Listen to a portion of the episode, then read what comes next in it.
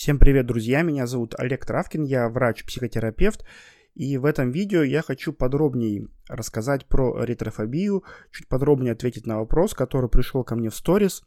И вопрос был следующим, можно ли избавиться от ретрофобии без симпатоктомии? Симпатоктомия – это операция, в ходе которой человеку пересекают нерв, который отвечает за иннервацию сосудов лица – и таким образом у человека просто перестает краснеть лицо, то есть человек может нервничать, человек может беспокоиться, человек может попадать в те же самые ситуации, но если раньше у него был сильный вегетативный ответ, который заключался в покраснении лица в том числе, то теперь лицо перестает вот так реагировать и не краснеет.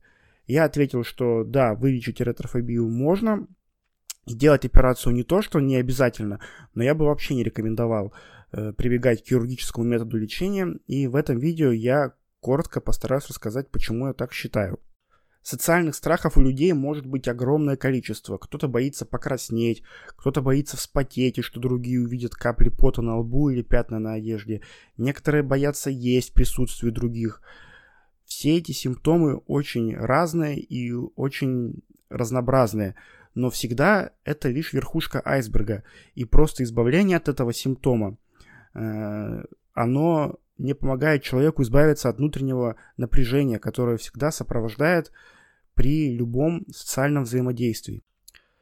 Эта операция симпатоктомия, она была придумана в Швеции, разработана шведскими хирургами, и сами же шведы в 2003 году отказались от этой процедуры именно потому, что поступало огромное количество жалоб. Ну, во-первых, это не такая простая операция, как кажется, и там есть довольно большой процент осложнений.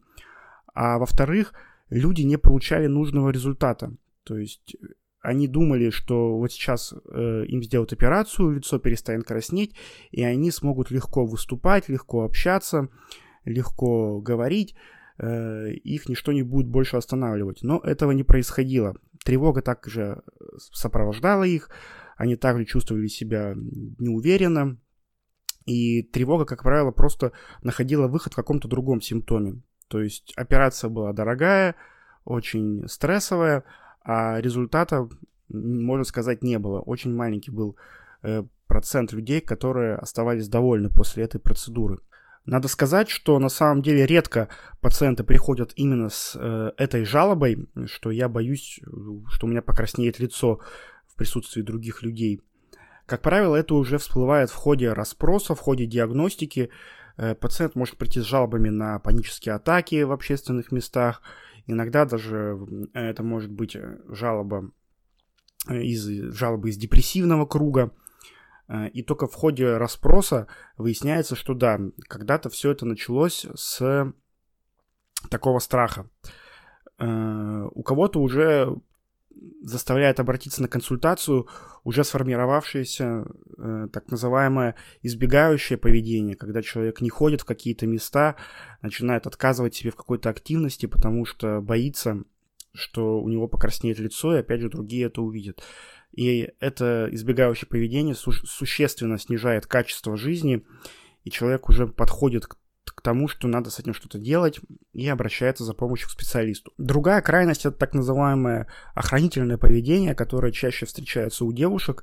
Э, девушки, есть девушки, да, с ретрофобией, которые боятся куда-то выйти, э, не нанеся на свое лицо э, толстый слой косметики. И если вдруг так оказалось, что им пришлось быть в ситуации в окружении других людей, а на лице нет э, толстого слоя тонального крема, то девушка может испытать сильнейшую паническую атаку от мысли, что кто-то увидит э, ее покрасневшее лицо, и это будет ужасно, и она не сможет это пережить. Ну и, естественно, это тоже очень сильно снижает качество жизни и мешает жить полноценно.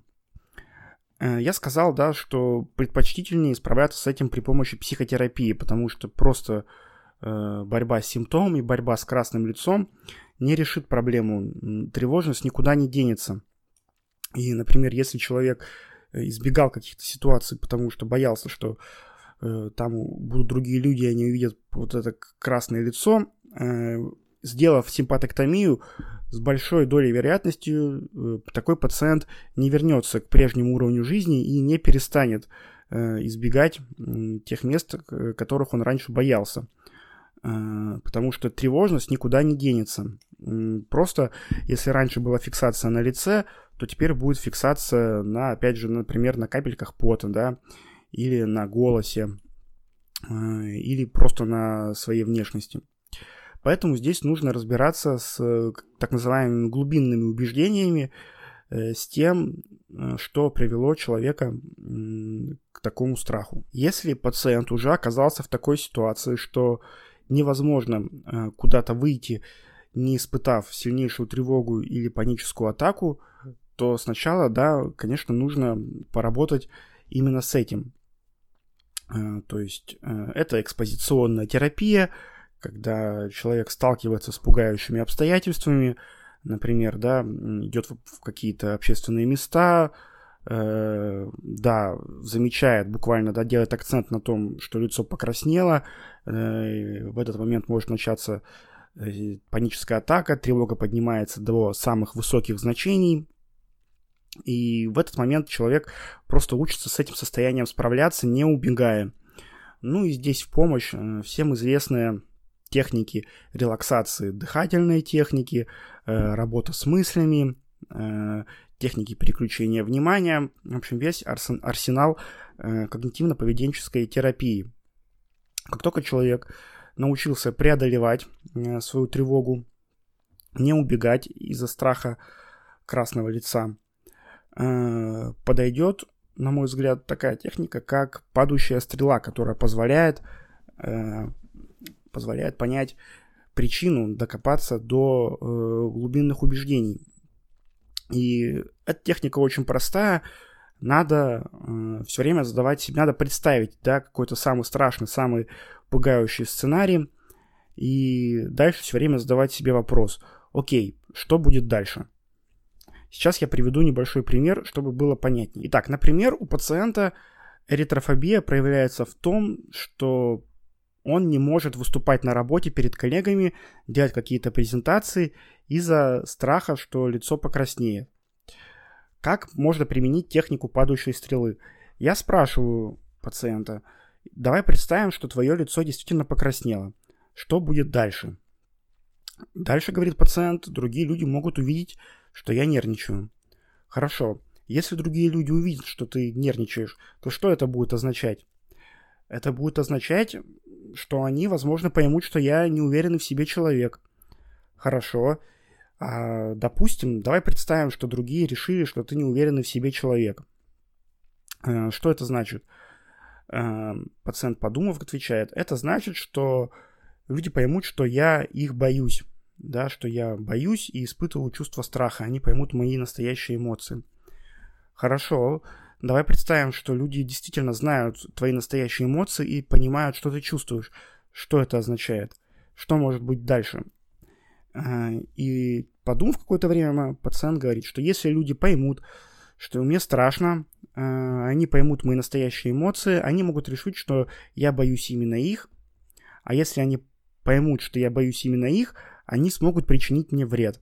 Они смогут посмеяться надо мной, смогут сделать мне больно. Да, и так вот мы подходим к базовому убеждению, что люди вокруг меня хотят причинить мне вред, и мир вокруг небезопасен, э, и поэтому надо всегда быть э, на стреме, всегда следить за своим лицом, не показывать никаких признаков слабости. Вот, да, вот это и есть так называемое глубинное убеждение, из которого уже и выросла эритрофобия. И таких убеждений может быть много. Кто-то, наоборот, боится показаться не идеальным. Есть такие э, пациенты, у которых э, убеждение, что я всегда э, всегда должен или должна быть идеальной, всегда должна выглядеть хорошо, всегда должна производить э, самое лучшее впечатление, а если вдруг кто-то увидит и поймет, что я не так хороша, какой кажусь на самом деле, то это будет ужасно, это будет непереносимо. Э, и использовав эту технику, мы можем как раз и узнать глубинные убеждения человека, которые, э, из которых э, прорастают так называемые автоматические мысли, а эти автоматические мысли и являются причиной чувства паники, чувства тревоги. Чувство тревоги заставляет выбрасываться адреналин, а адреналин и есть причина красного лица, да, потому что адреналин так влияет на нашу вегетативную нервную систему. Поэтому операцию делать, я считаю, не нужно, потому что, сделав операцию, человек не разбирается со своими убеждениями, не разбирается с сутью своей проблемы. А психотерапия помогает э, это сделать. То есть как только мы докопались до глубинного убеждения, мы можем пойти дальше, понять, как оно сформировалось, какие значимые люди повлияли на мировоззрение человека, э, все это обсудить.